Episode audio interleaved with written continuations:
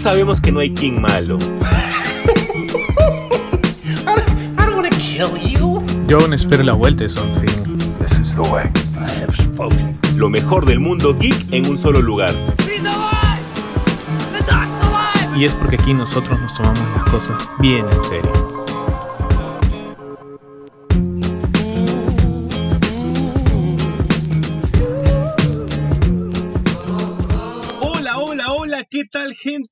¿Cómo están? Nuevamente un día lunes y nuevamente Super God Podcast. Obviamente el lunes tiene que estar completo con su podcast favorito de temática geek.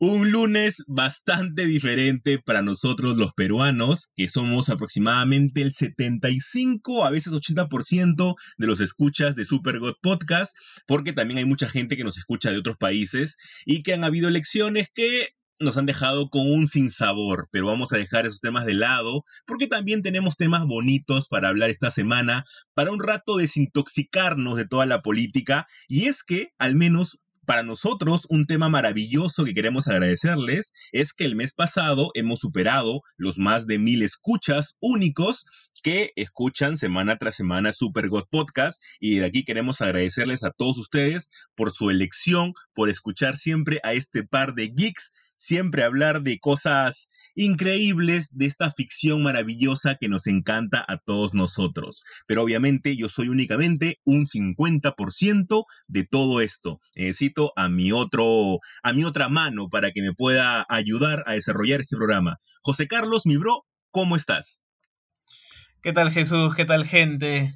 Gracias, gracias por, por este nuevo espacio, este nuevo programa que nos que que se nos permite hacer, ¿no? En medio de, como bien dice Jesús, en, de esta álgida situación política, pues si ya teníamos incertidumbre por la pandemia, pues ahora estamos con un poquito más, ¿no? Pero bueno, la vida sigue y es algo que, que no se puede negar, no se puede quitar y lo bueno es que vamos a seguir teniendo cosas eh, geeks, cosas de, la cultura popular, ¿no? Que podamos hablar en este y también, como bien lo hemos dicho siempre, ¿no? Este es un espacio de, si bien de nosotros, también es un espacio de catarsis de ustedes, de nosotros, ¿no?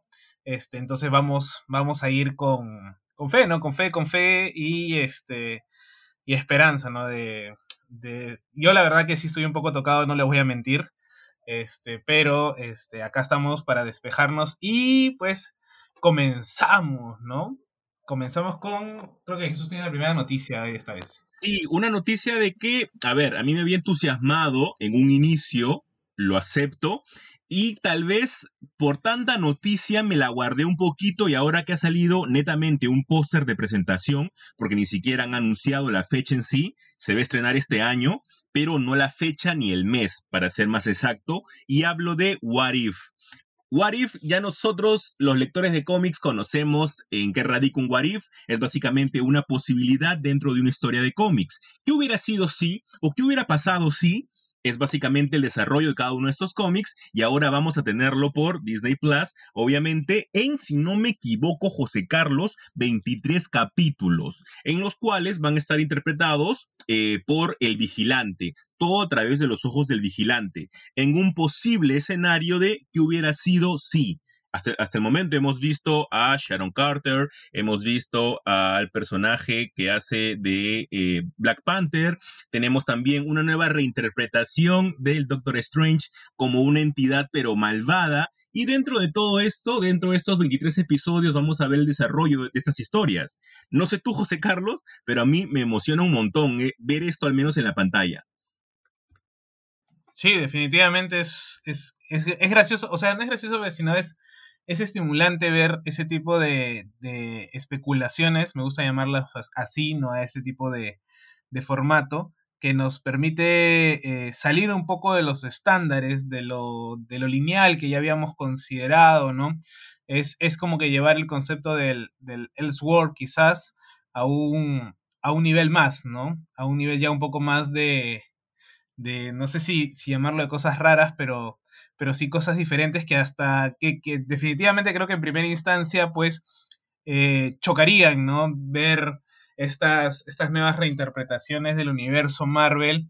Eh, no, no, no sé si todos estén preparados. Mira, creo que va en, va en la misma línea de lo que está haciendo ahorita Disney Plus con, con las series tipo WandaVision, con la serie del Falcon and Winter Soldier, que vamos a hablar más adelante, ¿no?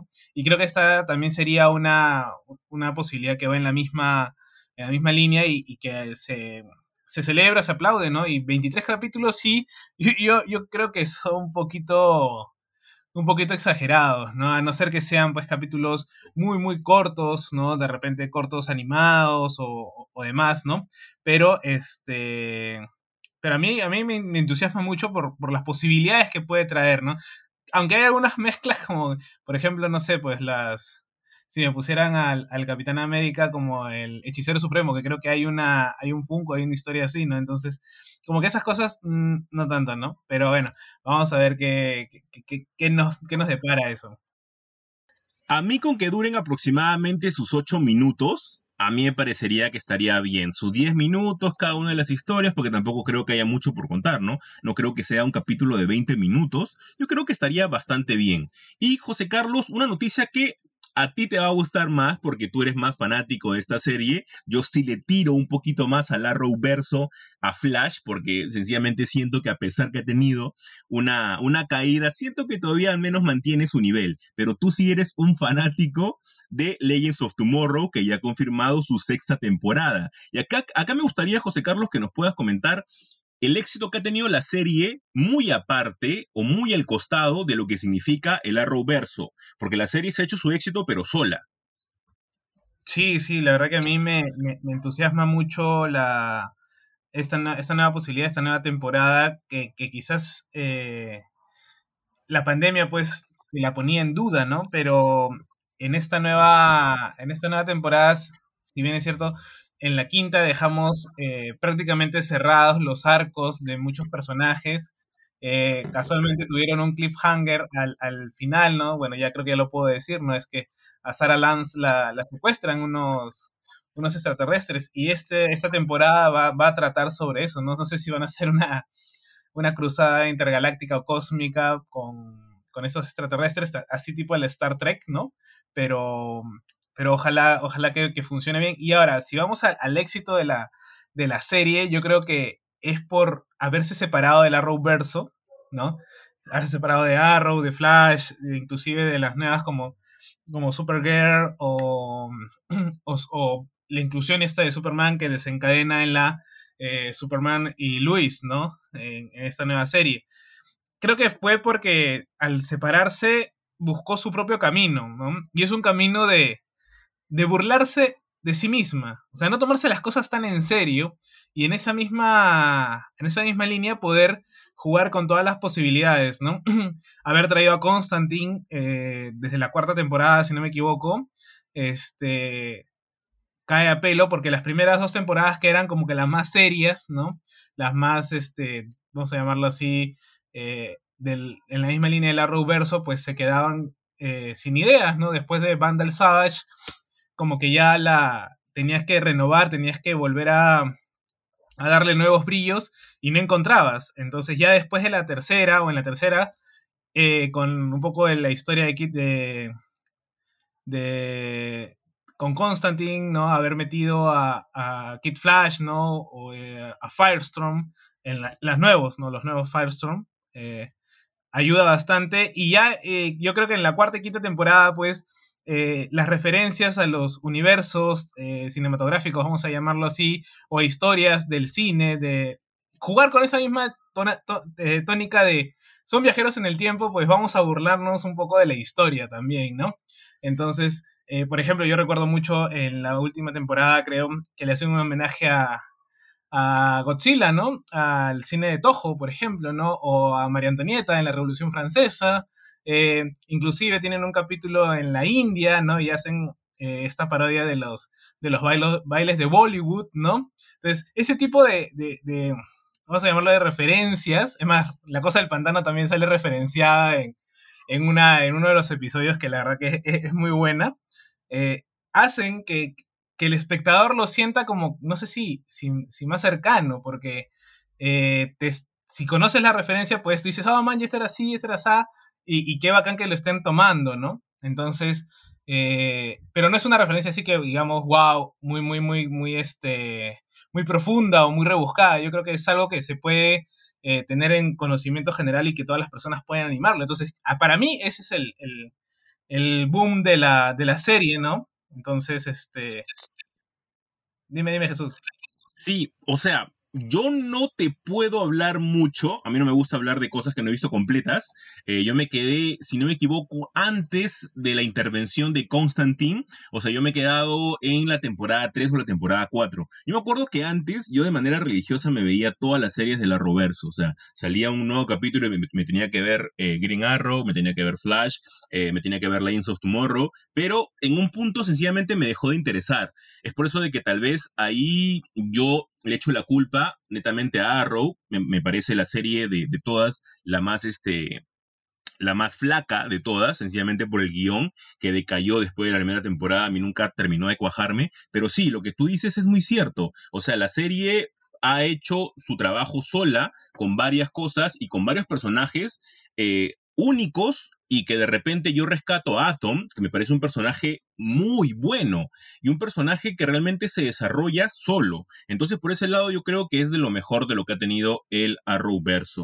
Y José Carlos, pasamos a otra noticia y es que también ya confirmado con trailer y todo, tenemos la quinta temporada de Rick and Morty. Esta serie de que a nosotros sencillamente nos gusta un montón porque tal vez significa un paso más allá de la animación. O sea, nosotros tenemos ya varias series de animación netamente para adultos, tal vez una que se despega para ambos públicos como es Hora de Aventura, o tenemos tal vez otras netamente para adultos como, no sé, Bob's Burger o Bullar Horseman, que son netamente para un público adulto, en la cual te puede entender más el nivel de complejidad. Pero Rick and Morty tal vez ha sido el diferencial, ha sido ese, ese show que te da una historia con un montón de referencias a la cultura pop, pero que no dejan de lado su historia central, que por más que tengan una aventura diferente en cada capítulo, realmente su historia central sí se desarrolla y nosotros esperamos que al menos esta temporada tenga un mayor desarrollo dentro de, esta trama, ¿no, José Carlos? Sí, yo creo que creo que eh, hay un hay un, un, renacer de la animación para adultos. Un ejemplo es Primal, por ejemplo, ¿no? Este de Gendy Tartakovsky, ¿no? Que creo que es uno de los animadores que, que más, eh, que más nos han marcado, por, porque bueno, casi todo Cartoon Network ha sido de él, ¿no? Y, y, de ahí pues hubo un bajón, ahora han vuelto, como tú bien dices, con, con Hora de Aventura, con un show más inclusive, ¿no? Eh, y ahora pues con Ricky Morty, ¿no? Que, que, también creo que lo bueno de Ricky Morty eh, es que no se toma nada en serio. O sea, no es que se tome nada en serio en el sentido de que, ah, me voy a burlar de todo sin sentido, ¿no? Sino al contrario, darle un sentido a esa burla, ¿no? Por ejemplo, eh, estaba viendo los tópicos de la ciencia ficción que toman eh, Ricky Morty, ¿no? Obviamente Ricky Morty es una clara alusión a, Back to the Future, ¿no? El Doc y Marty, ¿no? Entonces, este, esta idea del científico loco, los arquetipos que, que la cultura pop nos da, en Ricky Morty, pues son trastocados eh, quizás hasta el extremo, ¿no?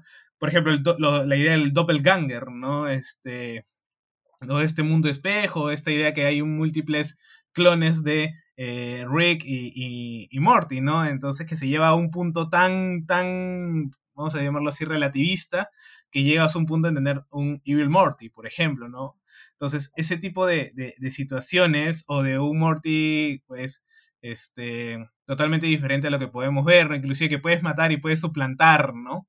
Entonces, Eso te juro que para mí tal vez ha sido lo que más me ha gustado. Ese es mi capítulo favorito. Claro, o sea, es, alucinante tener o, ver que, que, que, maloras tu universo, ¿no? Lo, lo, haces este, estallar, destruirse, y dices, no, vámonos a otro, matamos a los Ricky Morty de ahí y listo, ya, chao, ¿no? O sea, obviamente, pues, este, eh, sentándote o tirando al tacho todas las líneas, toda la lógica del viaje temporal, ¿no? Entonces, esa, esa idea... Si tuvieras, José Carlos, perdón que te interrumpa eh, y te hago la pregunta y te dejo un tiempo para que la puedas pensar, si tuvieras que elegir un capítulo favorito de Rick and Morty, ¿cuál sería? O sea, para mí, tal vez para dejarte un rato pensarlo, es en la que Morty tiene esa posibilidad de hacer un checkpoint en cada momento de su vida. Me parece, en serio, extraordinario por todas las decisiones que tiene que tomar y cómo se retrocede todo. sí, sí, yo, creo que eso, es muy bueno. Mira, acá, acá de repente me, van a. les va a sorprender, no lo sé, pero a mí uno de los capítulos que, que más me gustó y por lo triste que es, es el final de la segunda temporada. Cuando eh, Rick se sacrifica, vamos a decirlo así, entre comillas, por su familia, después de la boda de Bird Person. Este, a, mí me, A, mí, me encantó, o sea, porque te estaba dando algo más del personaje, que tú dirás, pucha, otro personaje más eh, alpinchista, disculpe la palabra, ¿no? Alpinchista, este, o simplemente resignado, o en depresión y demás, pero que se da cuenta de que, de que brother, no, puede seguir estando así, ¿no? Entonces, eh, ese sacrificio que él hace por, por su familia a mí me, me, me, dejó un muy buen sabor, por más que a muchos les pareció, al contrario, ¿no? Un capítulo que hasta cierto punto es triste, ¿no? A mí me pareció muy bueno, ¿no? Creo que yo me quedaría con, con ese. Es un capitulazo, o sea, es un capitulazo sin duda. A mí me gusta mucho porque, sea como sea, como te digo, tal vez la riqueza de esta serie es que tiene un desarrollo de sus personajes y eso es para mí, monstruo, porque puede haber series que te desarrollan algo en un capítulo y que luego te, lo olvidas en el siguiente, pero este no, este sí tiene una continuidad que me gusta un montón. Hablando justo, José Carlos, de continuidad, vamos a tener ya otra película dentro de este nuevo universo de DC animado. Acordémonos que la anterior de Camu ya terminó con la película de Apocalypse War. Ahora vamos a tener una película animada que está basada en el cómic de el de Long Halloween. Para mí, el mejor cómic de Batman hecho por el hombre. Y lo digo totalmente serio porque es sencillamente un señor comixazo. Y por ende, José Carlos me da miedo. ¿Por qué? Porque la animación no me ha terminado de cuajar al 100% y siento que me pueden hacer un The Killing Joke otra vez. Sí, o sea, e, es, genial tener o, seguir teniendo, creo que inclusive en, este, en esta nueva temporada, vamos a llamarlo así, eh, hay una producción mucho más acelerada de películas animadas eh, para DC, que puede ser bueno como que puede ser malo, ¿no? Bueno en el sentido de que vamos a tener muchas más historias de cómic adaptadas, pero malo es que a muchos este tipo de animación pues todavía no les cuaja, ¿no? Todavía no les, les termina de convencer y, creo que es totalmente válida, ¿no? La, la crítica o el comentario, la objeción. Eh, personalmente me, me da como que bien, ¿ah? me, va, me va bien. Después de haber visto la, la animación de Yakuza Amo de Casa, por favor véanla, ya está en Netflix, cinco capítulos al toque nomás lo ven, así como para pasar un, un mal sabor de estas elecciones. Este, después de haber visto ese tipo de animación, yo creo que este, eh, las otras son como que adaptarse, ¿no? Y el problema con de, de, de Long Halloween es tomar la historia de Long Halloween, ¿no? O sea, como bien tú dices, para muchos es la, mejor historia de Batman, quizás eh, en la historia, vamos a llamarlo así, quizás, pucha, para algunos sí, otros no, creo que otros se quedarían pues con, con Arkham Asylum, qué sé yo, ¿no? O con Año 1, Dark Knight, Returns, ¿no? Pero creo que, que objetivamente eh, en el top 3 está eh, Batman de Long Halloween, ¿no? Por las tramas, por las formas como te, trabaja la narrativa. Aparte que el tándem, eh, Sale y. Ay, ¿cómo se llama? Y, y Loeb. Y Joel Blob, este, es, creo que es magnífico, ¿no? A mí me gusta su Superman también de las, de las cuatro estaciones, ¿no? Entonces, este. Bueno, yo, yo, le, yo le pongo mis fichas igual, ¿ah? Yo, y, imagino que tú te, refieres, tú te refieres a la idea de, del The Killing Joke, que, que te pongan una, una previa que no tenga nada que ver con, la historia principal, imagino, ¿no? Exacto, exacto. O sea, a mí, a mí lo que me, me generó ruido a ver, también yo tengo una historia, tal vez la cuento muy rápida, una historia de traumas con, con esta película, porque yo fui a verla al cine, de Killing Joke animada, se, estrenó en el cine, y obviamente mi novia, ella sí es alejada del mundo de los cómics, y yo le dije, mi amor, es una historia increíble, te va a encantar y todo. Y yo vi esa adaptación en el cine, y ella me dijo, oye, ¿qué es esta vaina? Y obviamente me fui decepcionado porque yo quería que viera una adaptación realmente buena del cómic. Obviamente luego después leí el cómic y obviamente era algo totalmente distinto. Eh, pero las cosas que le aumentaron para que forme parte de un universo, como es la relación que tuvo, eh, y la relación, digo algo entre comillas, que tuvo Batwoman, perdón, Batgirl con Batman, me pareció jalada de los pelos y sin ningún tipo de, de recurso narrativo. Entonces, por eso tengo miedo, tal vez por eso, José Carlos, ya cerrando el bloque, que puedan hacer eso. Pero es un universo nuevo, que nada más tenemos una película de Superman, si no me equivoco, previa, eh, pero vamos a ver lo que tienen que hacer la gente de, de, Warner y la gente que maneja todo ese proyecto, porque al menos tienen toda la fe del mundo porque han hecho cosas maravillosas. Así que vamos a ver. Y con eso cerramos el segundo bloque de, segundo bloque, ya estoy que me adelanto ya, el primer bloque de Super God Podcast y espérennos porque vamos con un especial de algo que ha causado bastante hype en la semana. Así que quédense con nosotros.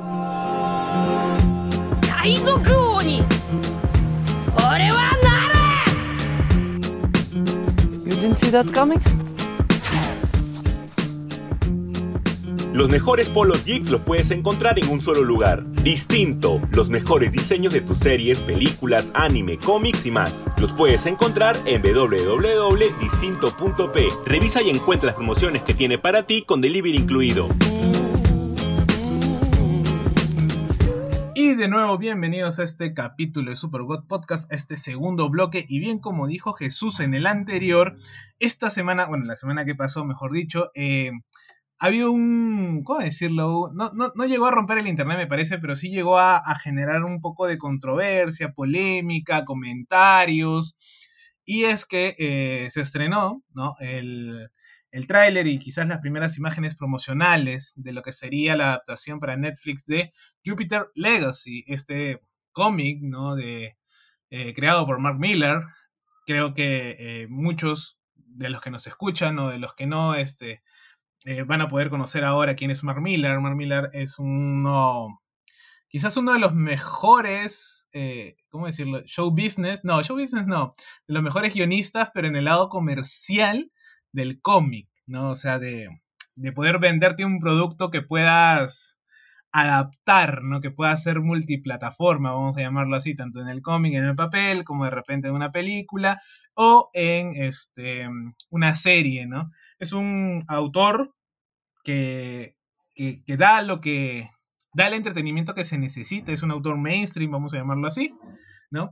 Que, este, bueno, él eh, ya tiene algo de 50 años, tiene creo que 20 o 30 eh, trabajando en el mundo del cómic, ¿no?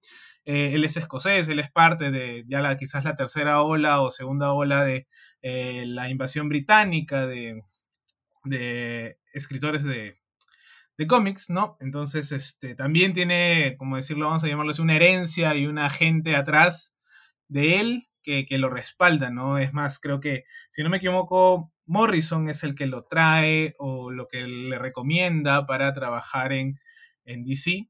Es más, él crea pues eh, Superman Red Song. No creo que es lo. ha sido lo, lo, mejor o lo que más rédito le ha dado, pues, en sentido, vamos a verlo así, económico, ¿no? Y de conocer, ¿no? La idea de un Superman comunista, pues creo que es muy fácil, pero a nadie se le había ocurrido, ¿no? Entonces él, él fue como que dijo, bueno, vamos a hacerlo, pues, ¿no? Y bueno, de ahí él escribió algunas cosas en, en Something, tiene unas cuantas, unas cuantas grapas, creo que tiene uno de mis, uno de mis escritos también favoritos en donde este, se intercambian papeles en, en la saga. Él, es más, el inicio de la saga de La Cosa del Pantano la escribe también con Grant Morrison, escribe los seis, seis capítulos. Entonces, eso también eh, ayuda. Bueno, ahí fue a Marvel, eh, pero llegó un momento en que el tío, pues, quiere tener su, sus propias creaciones, pues, ¿no? Y creo que ahí es donde eh, otro de los cómics más famosos de él, pues, o de su franquicia es Kick-Ass, si es que se acuerdan de la película, ¿no? Este, que ya, bueno, hicieron dos películas nomás, esperamos la tercera, pero creo que nunca va a llegar, así que pero ahí hemos tenido con Kikaz y él creó pues su sello, pues, ¿no? El, lo que sería el Miller Wars, ¿no? Entonces, es donde entra Jupiter Legacy, donde está eh, Hawk, si no me equivoco, donde está Superior, también, bueno, Superior, está eh, Crononautas, que es, un, es una, una fantástica eh, serie de cómics en donde los viajes en el tiempo, pues, creo, y ahí me confirmó que te metes con los viajes en el tiempo y la verdad que eh, siempre vas a salir mal parado, nunca te va a salir bien las cosas, ¿no? Porque hay tantas formas de hacer un viaje en el tiempo que contarle de una historia, pues creo que siempre vas a terminar dejando algún cabo suelto por ahí, ¿no? Y creo que cuando yo leí Crononautas, pues dije, no, acá ya simplemente así va a ser siempre, ¿no? Nunca puedes tener un viaje en el tiempo eh, perfecto, vamos a llamarlo así, pues, ¿no? Y bueno, ahora tener, eh, él fue contratado para, bueno, compraron algunas cosas de él Netflix, ¿no? Además íbamos a tener esta adaptación de Magic Order, ¿no? Que ya, bueno, la cancelaron. Tuvimos la adaptación también de Kingsman, esta serie de, espías, ¿no? Bastante entretenida, bastante, eh, vamos a decirlo así, renovada, ¿no? En el género.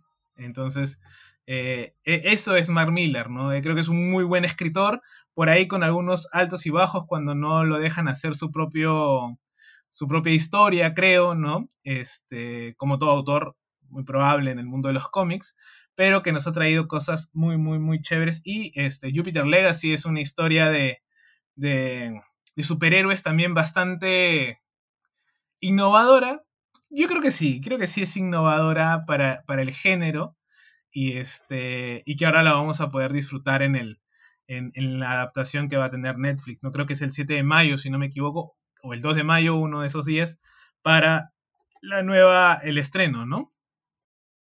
Sí, a mí lo que me gusta mucho de este autor es que ya nosotros antes, José Carlos, ¿te acuerdas que habíamos hablado acerca de cómo algunos autores netamente escribían cómics ya pensando en adaptaciones cinematográficas? En cambio, Mark Miller creo que es la combinación perfecta, ¿no? Creo que es ese, ese, ese equilibrio entre una historia que se puede adaptar y una historia que es netamente de los cómics. O sea, sin llegar muy lejos, Mark Miller fue el que nos dio Civil War, que por más que sea una historia tan manoseada, este, bien en las películas o bien con su, con su secuela, entre comillas, que es Civil War 2, que se trató de, de darle un nuevo aire de manera errónea, él también nos dio eso. Entonces, él realmente es una persona que ha hecho su camino y como dice José Carlos, mientras los dejas más a ese tipo de autores escribir con libertad, te salen obras extraordinarias. Aquí una gran importancia lo que dice José Carlos con su propio universo, que crea el Miller World, que son estas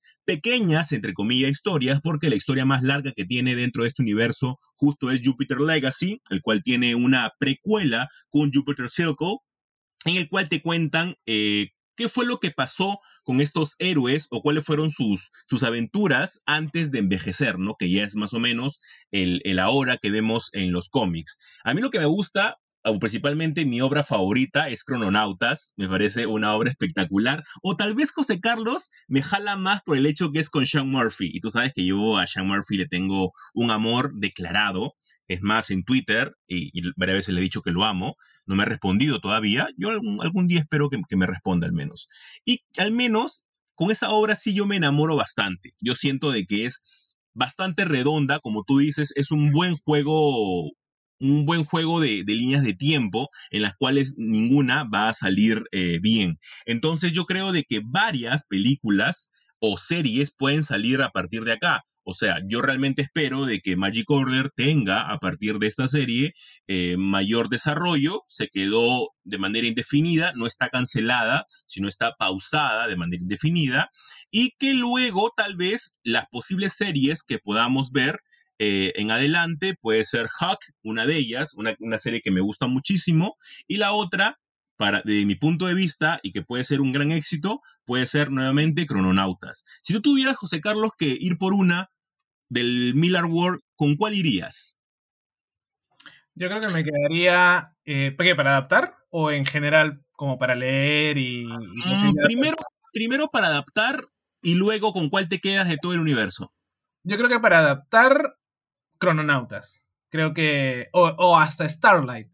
Creo que eres Starlight, creo Sí, creo que sí. Este, yo creo que, yo me quedé con Crononautas más, más que todo por, porque se nota la frescura que tiene en los diálogos, en las acciones. Entonces, eso a nivel, creo que cinematográfico o a nivel televisivo, pues eh, engancharía y lo harían bien, ¿no? Ahora, a nivel de lectura y para mí algo, creo que yo me quedaría con Hawk. Con Hawk y Superior. Ambos este, me, gustaron mucho cuando los leí en su tiempo. Yo, yo, francamente, no soy un gran fan de Mark Millar. Me parece que es entretenido, pero yo no, no, no lo, no lo tengo dentro de mi top de escritores. Pero sí se nota que el tío conoce y sabe, o sea, él está ahí para, para vender y trabajar y eso es lo que hace, ¿no? O sea, nos dio Kikas, además, una muy buena renovación, pero este, pero como te digo, yo creo que me quedo con, esas por, por ahí. La pasas bien, ¿no? Es básicamente eso, la pasas bien con, eh, con un cómic de Mark Miller, pero de ahí a que, te, a que te dejen enseñanza, a que realmente un mensaje, una crítica política que tengas dentro de estos cómics, no, no, eso no hay.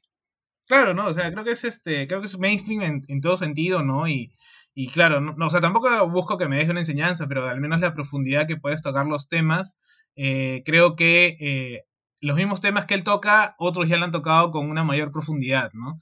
Entonces, eh, lo que él hace es hacer algo entretenido, algo valioso, sí, para la industria y, y, que al fin de cuentas se, elige, se, se rige bajo su lógica, ¿no? O sea, él quiere contar su historia. Es como Superman Red Son, o sea, la premisa es tal, ¿no? Y, y a partir de la premisa él crea la historia. Y obviamente, pues, no vas a tener, pues, no sé, los valores de la vida americana.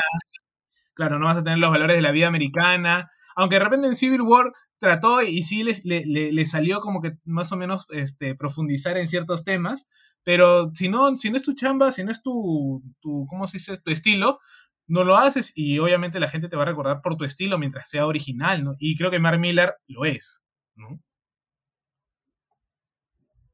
Sí, pero, a ver, yo igual como te digo, es un autor que disfrutas un montón, pero siento que es agarrarlos con pinzas. Ahora, punto aparte, en el lado de adaptaciones funciona de maravilla, funciona espectacular. Por eso que yo realmente espero que si es que tenemos una adaptación de Magic Order, realmente espero que le vaya de manera estupenda a Jupiter Legacy vamos a tener mucho de él, porque en serio, para adaptar estas historias, este nicho que él te da como, como historia renovada, es espectacular, es muy buena. Y con eso cerraríamos el segundo bloque de Super God Podcast. Ahora sí, el segundo bloque. Y vamos con un tercer bloque que ya a ustedes les encanta, que es el bloque de el repaso de las series que hemos tenido en la semana. Así que quédense con nosotros.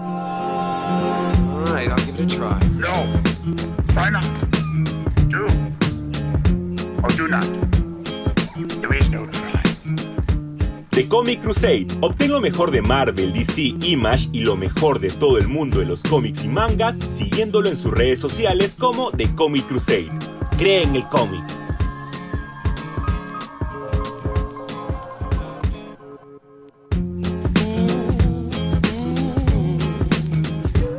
Gente, ¿cómo están? Y regresamos con el tercer y último bloque de Super God Podcast. Esta semana que en serio, en series y en anime, nos ha dejado señores capitulazos. En serio, un nivel espectacular han mostrado bien estas series y esto y este es esto, ese anime que vamos a, a, nombrar porque nada más vamos a nombrar uno que hemos tenido esta semana. Número uno, hemos tenido a Falcon and the Winter Soldier con un cuarto capítulo que a mí personalmente me ha parecido increíble. Por un nivel de narrativa, por un nivel de profundidad en los personajes, por un nivel de realmente querer contarte historias paralelas con un valor bastante alto. Ningún personaje aquí salió por las puras. Todos los personajes tenían un valor en la historia. Y si, se dan cuenta, en un momento de la serie tuvimos casi cuatro historias que pasaban en paralelo y cada una importante. Realmente me pareció hasta ahora de lo mejor que hemos tenido. Yo creo que este capítulo ya está al nivel de WandaVision, incluso me animaría a decir, como título personal, mejor que WandaVision únicamente este capítulo. A ti, José Carlos, ¿qué te pareció? Uy, palabras mayores, a ¿ah? eso de ponerlo mejor que WandaVision. ¿ah? Em, sí, sí, tienes razón, toda la razón, ha sido un gran capítulo. Creo que eh, Sebastian Stant estaba en lo correcto cuando dijo que el cuarto capítulo iba a ser como que el, el que iba a detonar todo, ¿no? Y creo que ese final que tuvimos eh, bastante simbólico, fuerte, ¿no? Este, lo confirma, ¿no? Además de, de que ahora está todo abierto en el sentido de tramas y, ahora te quedan cuántos, tres capítulos más creo, eh, para poder, o dos, este, para poder arreglarlo o dejarlo medio, medio arreglado, ¿no? Esperando si es que hay una segunda temporada. Este, y, pero la carga política que nos ha dejado el, el capítulo cuarto, ¿no? De, de, Falcon, pues la... Yo lo amé, yo la disfruté. Eh, Baron Simo sigue siendo mi personaje favorito. Creo que le han dado una, un renacimiento al personaje totalmente alucinante en diálogos. creo, que, creo que también al tener más tiempo en pantalla, pues eh, permite eso, ¿no? Permite que, se desarrolle el personaje y el actor también, ¿no? Le pueda dar ese toque eh, tan personal que, que nos saben, creo que es consenso que a la gente le ha encantado, ¿no? aparte después del baile que tuvimos la, la semana pasada, pues ahora este, cuando se hace la, la real, el Chapo Guzmán, ¿no? Escapando por, por ese túnel del, del baño, ¿no? En, su, en sus aposentos, es, es gracioso, creo que la... Creo que hay muy, muy buen manejo del guion. Eh, sigo odiando a, al, nuevo Capitán América, la verdad. al personaje, al personaje. Claro, claro, al personaje, ¿no? Hay que aclarar. No, al actor no, o sea, al actor lo, lo, revaloro porque, claro, si te hace odiar al personaje, pues es que está haciendo una gran chamba, ¿no? Está en el papel y te está dando lo que, lo que el personaje necesita, ¿no? Entonces, este, eso me pareció muy, muy bueno. Creo que, creo que a Sam le falta un poco de despegar, aunque el final del, del, episodio, pues, eh, se le notó con un poco más de carácter cuando obviamente, pues, se le, se le, se le plantea el, el peligro de, los suyos, ¿no? El peligro de su familia, el peligro de sus sobrinos, ¿no? Eh, y justo lo que sí quizás me, me hizo un poco de ruido es, es esta idea de de todo bonito, es como con, lo que conversamos tú y yo de decir, ¿no? Como el suero del super soldado, pues lo que hace es amplificar lo bueno y amplificar lo malo dependiendo qué es lo que haya en, en, ti, ¿no? Entonces, es, esa por ahí como que me hace un poco de ruido porque es una, una, distinción un poco maniquea de, lo bueno y lo malo, ¿no? Eh, pero que es lógica dentro de la trama del, eh, de, la, de Marvel, ¿no? Dentro del, del universo cinematográfico, ¿no? Entonces, y obviamente, pues, este, no sé si es una subestimación o un, o un, ¿cómo se llama? Un confiar mucho en Carly Morgentown, ¿no? Y en estos terroristas, porque al margen de que ellos quieran hacer algo bueno, o sea, lo que están haciendo es terrorismo, ¿no? Y es que yo creo que aquí el ejercicio es maravilloso porque es la intención, pero se le sale de las manos, ¿no? Claro, ¿no? O sea, eh, es que también, y esto me hizo pensar en que todavía no hemos tenido eh, una conceptualización o, un, o, una muestra de lo que significó el blip. O sea, eh, no, no nos... Es, como decir, ya, volvieron eh, y hubo un intento de, de, volver al mundo anterior, pero no se pudo, entonces hay una serie de, de desplazados o desplazados que están en los márgenes, ¿no? Y, y que ahora ellos quieren hacer las cosas a su manera, ¿no? Y ahí casualmente está esta, este diálogo que habla Simo de eh, el, todo aquel que tuviera el poder de super soldado, pues sería eh, un supremacista, ¿no? No, no supremacista, supremacista blanco en general, sino un supremacista eh, en todo, ¿no? Y creo, y, y, ahí le dice, no, pero Steve Rogers no lo, no fue. Y, Simo dice, no, pero no hay ningún otro, solamente fue él. Y es por eso de que tal vez la escena en la que Simo comienza a, a destruir este, el suero del supersoldado, me pareció tan significativa porque cualquier villano o bien se lleva una o bien se inyecta el suero, ¿no? En cambio, Simo comienza a destruir todas, porque no quiere eso. O sea, sí, definitivamente lo, lo que hace Simo me sorprendió. Eh, es como que no le terminas de leer muy bien las intenciones a, lo que quiere hacer Simo, ¿no? Y, y, cuando tuvo la oportunidad lo primero que hace es destruir el suelo del supersoldado porque él mismo sabe que es un peligro tener eh, más de, de, ese, tipo de, soldados, ¿no? Que inclusive, no sé si él proyectándose eh, a que de repente en un futuro también le hagan, sea un problema para él, ¿no? Y que él tenga que, recurrir a otro tipo de, formas de, no sé si de armas contra los supersoldados en caso que sean buenos, ¿no? Imagínate que tengas, no sé, pues una, una milicia de 20 supersoldados y Simo pues tenga que inventarse alguna otra arma para poder pelear. Y ahí eso es lo paja porque eh, también algo que hace Walker, ¿no? Con, con Battlestar, que no me acuerdo su nombre del, personaje, este, cuando le dicen, ¿no? Mira, el mejor día o el, día por el que me dieron tres medallas de honor fue el peor día de mi vida, ¿no? Porque obviamente, pues, en una guerra, eh, los buenos o los héroes, entre comillas, también son criminales de guerra, ¿no? Dependiendo, dependiendo de cómo lo veas. Claro, y mira, esta parte me pareció tan chévere porque yo justo me guardaba este pensamiento para el podcast, y es que si nosotros queremos ponerlo a, a, a US Agents, que queremos darle el título, como un villano netamente, estamos haciendo un ejercicio muy básico de, de lo que realmente es. El sujeto únicamente es un humano, o sea, es un humano que ha tenido malos momentos y lamentablemente esos malos momentos lo han trastornado un poco y cuando ve la muerte de Lemar comienza a explotar. Entonces no es malo, sino sencillamente que tiene problemas y esos problemas se han visto potenciados con el suero, ¿no?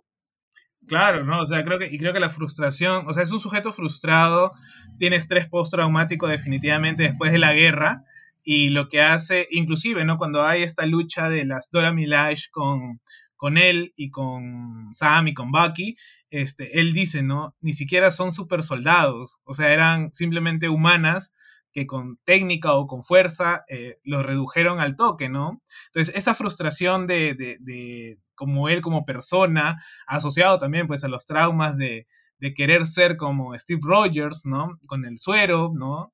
Eh, eso hace que al final pues tome la decisión de tomarlo y confirmar pues lo que en el Capitán América 1 pues nos dijo el, el científico de eh, se amplifica lo bueno o lo malo dependiendo de lo que hay en el corazón de, de alguien pues, ¿no? del que lo toma, mejor dicho, ¿no? Entonces, ese, esa, esa secuencia con el personaje y al final, bueno, ya vamos a decir al final, bueno, cuando, cuando le empieza a reventar la cabeza a, a este, a este terrorista, ¿no? Después de la muerte de, de Lemarck, que, que fue muy dura, a mí me dolió. o sea, aparte que lo mataron... El pata, el pata te había dicho minutos antes que él era fanático del capitán, y eso tiene como que doble sentido claro, definitivamente. O sea, lo que él está viendo al final, él te está matando el escudo. Por eso es que, o sea, creo que el, escudo es el gran símbolo de, de, la serie, ¿no? Entonces, él está viendo en su, en su muerte, ¿no? Que lo que lo está matando es el escudo, ¿no? El, del, que era, era fan, vamos a llamarlo así, ¿no? Por una idea de un juego de Cinecdo que de parte todo, ¿no? El escudo es la parte del Capitán América, el todo es el Capitán América, ¿no? Entonces, ese juego de, de, de narrativas, ese juego de símbolos es bastante fuerte, ¿no? Tranquilamente podemos darle una lectura política mucho más profunda también, pero este, ya implicaría otras cosas, ¿no? Pero sí, definitivamente hay, hay yo no sé, yo creo que Marvel ha, hecho un giro de, 180 grados en, las temáticas, en las formas de narrar y en, lo que nos quiere mostrar. Yo lo siento inclusive esto un poco más maduro a lo que ya teníamos antes, ¿no? En la primera etapa del, UCM, ¿no? Entonces, si esto va a ser, esto va a seguir así, pues puta, yo muy feliz de lo y que venga Loki de una vez, ¿no? Pero pero este pero vamos a ver, vamos a ver cómo se desarrolla, ¿no? Yo creo que ¿Cuánto falta, ¿Cuántos capítulos faltan? ¿Dos o tres? Dos nada más, dos capítulos. El 5 y el 6, que el 5 supuestamente es el favorito de, del director, el 4 era obviamente el favorito de, de, de Sebastián, y el 6 no se sabe exactamente, ¿no? Sí, bueno, yo, yo, quiero, yo quiero ver porque yo siento que Sam todavía no está, no ha despegado en esta, en esta serie. Creo que Bucky han tenido su momento, inclusive eh, el, este recuerdo que él tiene en Wakanda, ¿no? Con, cuando le dicen, cuando ya está curado, ¿no? Cuando le, después de ese tratamiento, ¿qué tratamiento le deben haber, le haber hecho las Dora Milaje? Que, este, que veías esa cara de miedo y temor en, en Bucky cuando repetían las, las palabras y, el llanto de, alegría o de emoción de saber que ya estaba curado ya estaba fuera de, del control que tenía el soldado del invierno. ¿no? Ese llanto a mí me pareció hermoso, me pareció muy simbólico y, este, y, válido, ¿no? Y válido creo que es una muy buena escena. Entonces, eh, hay cosas muy rescatables en esta, en, en esta serie que ojalá se mantengan, pues, ¿no? Sí, sin duda, como tú has dicho, me quedo con esta frase que has dicho de que Marvel se ha puesto serio. Me encanta esto, me encanta este tono bastante político, sin querer eh, ser político, pero ser muy significativo. El escudo acá juega un papel muy importante, como te dije hace un ratito. Si únicamente lo, colocamos a US Agent como un personaje malvado, el ejercicio es súper vago. el personaje realmente lo han desarrollado en, mira, José Carlos, cuatro capítulos y realmente tiene un desarrollo espectacular y eso te dice el nivel de calidad que tiene este, este actor. Pasando a otra serie que nos ha encantado también, específicamente, José Carlos, siendo honesto, los últimos 15 minutos de Invincible. Porque en serio, siendo honesto, yo me estaba aburriendo un poco con la parte inicial de la serie, pero los 15 minutos últimos me parecieron espectaculares. Nuevamente repetimos, es un nuevo camino llegando al mismo punto, como, como hemos visto en el cómic, pero realmente qué camino están haciendo. Tú tenías una idea muy interesante, José Carlos, acerca de Robert Kierman, que también está en el proyecto, sobre un reconteo, ¿no? O una nueva forma de contar la historia. Sí, sí, la verdad que justo hablando contigo, pues eh, se me ocurrió esta idea de, de que, sería más un rebuild, ¿no? Esta idea de, volver a recontar o renarrar la, historia eh, de repente, ¿no? Haciendo si bien es cierto, Invincible terminó con altas, bajas, en una valoración creo que, aceptable, eh, tener la posibilidad de, adaptar este, este, este, esta obra, el mismo autor podría sugerir o hacer algunos cambios de, formas narrativas o de, acontecimientos, ¿no?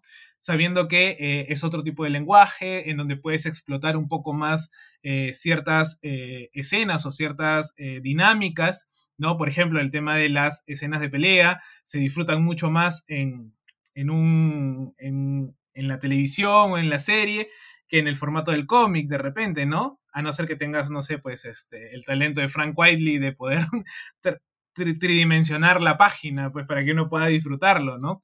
Entonces, este, esa, esa, esa idea de recontar o de, hacer un rebuild del propio Invincible creo que, creo que está muy presente. Y si no se le ocurrió a, Kirkman, debe haberse le ocurrido a los guionistas también, ¿no?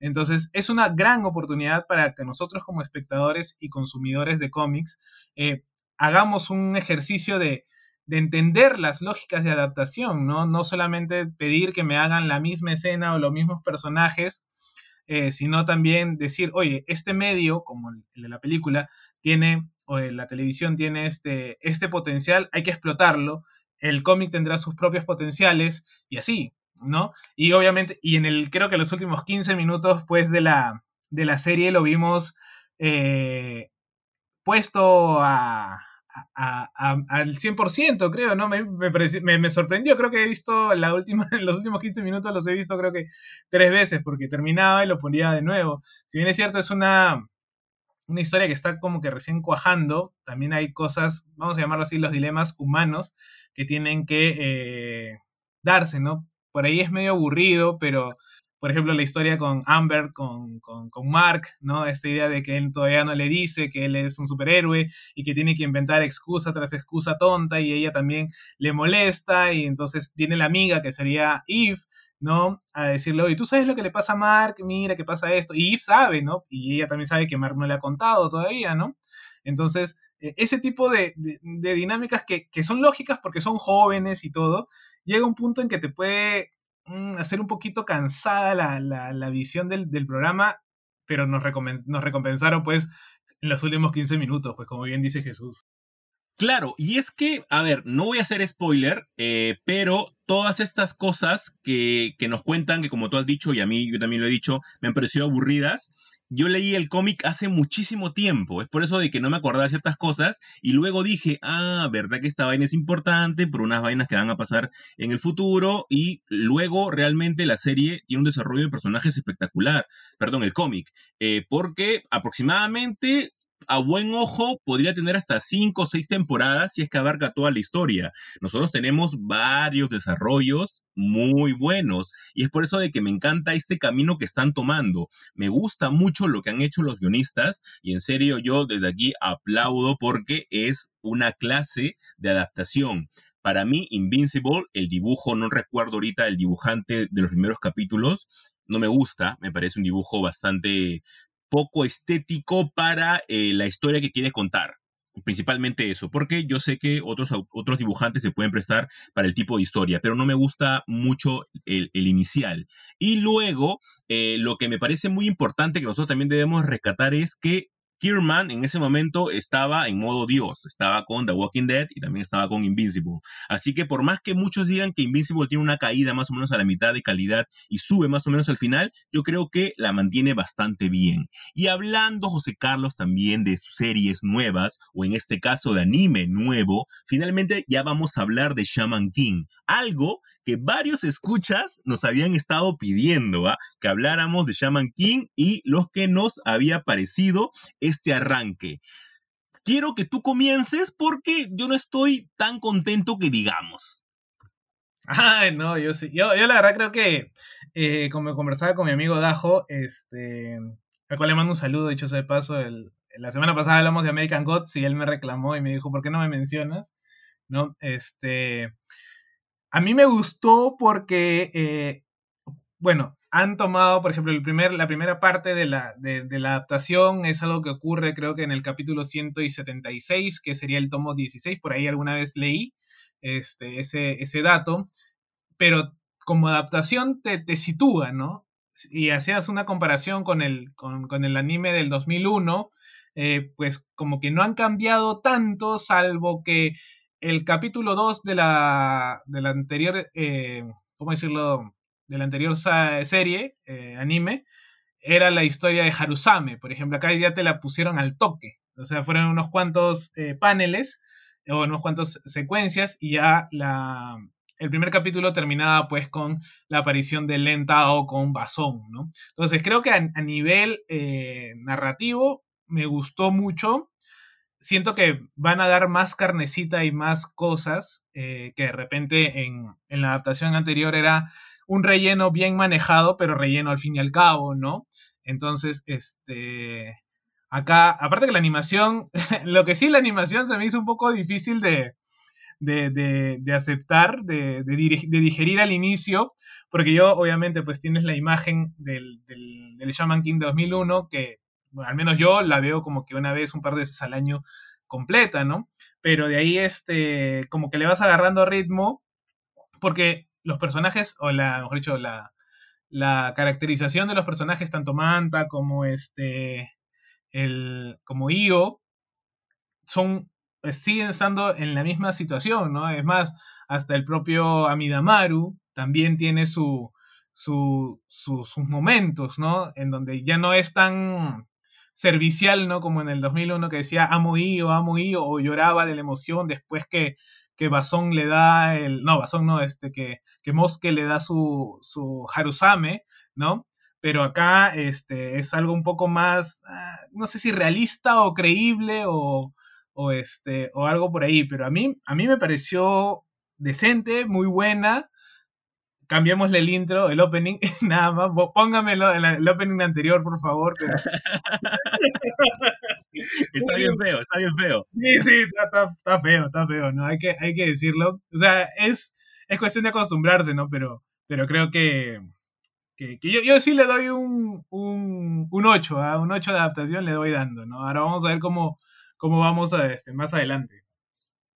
Ya, mira, tal vez mi crítica va porque yo esperaba mucho, tal vez. Tal vez por eso es que no me gustó tanto. Yo esperaba que, que avanzara un poquito más rápido y que tal vez eh, agarrara más carne en los capítulos iniciales. Eh, Manta me parece más chévere en, esta, en esta adaptación porque, a ver, en el manga, y me he dado el trabajo de comparar todo, y esta adaptación sí es totalmente fiel al manga, cada una de las viñetas, cada uno de los, de los cuadros que vemos en el manga están adaptados, y las caras que pone Manta, que a mí en mi adolescencia me hicieron matar de risa, aquí están idénticas, incluso me animaría a decir que mejor.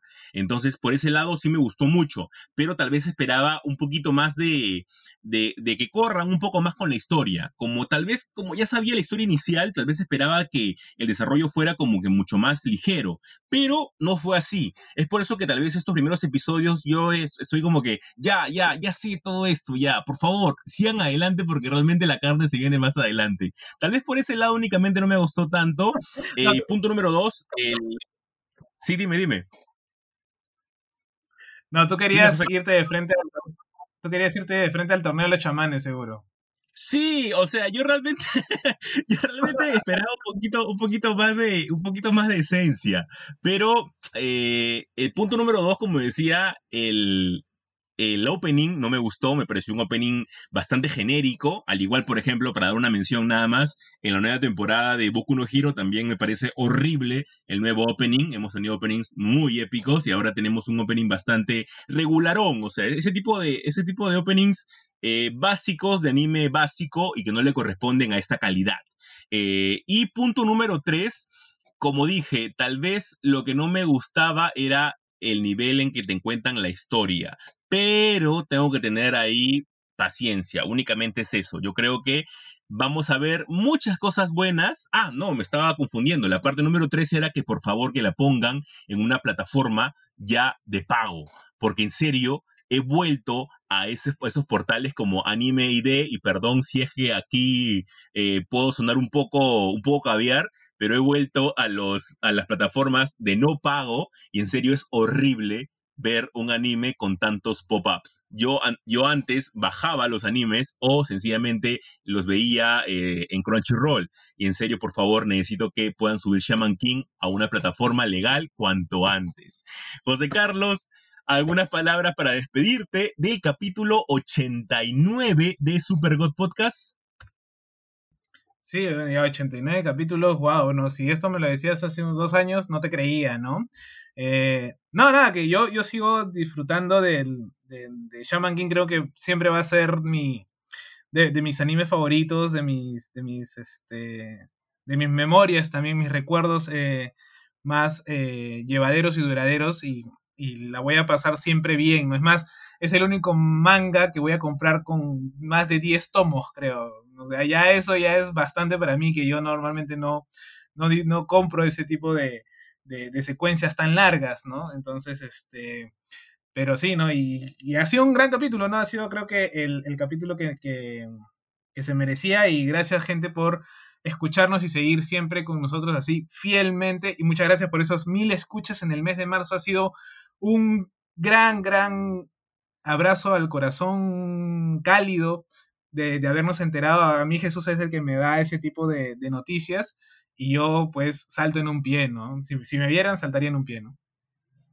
Sin duda, amigo, sin duda. Ha sido realmente una noticia bastante bonita. Desde aquí de Super God Podcast le mandamos un abrazo a todos.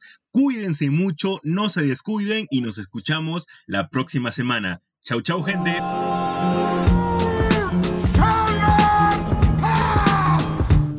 Sabemos que no hay King malo.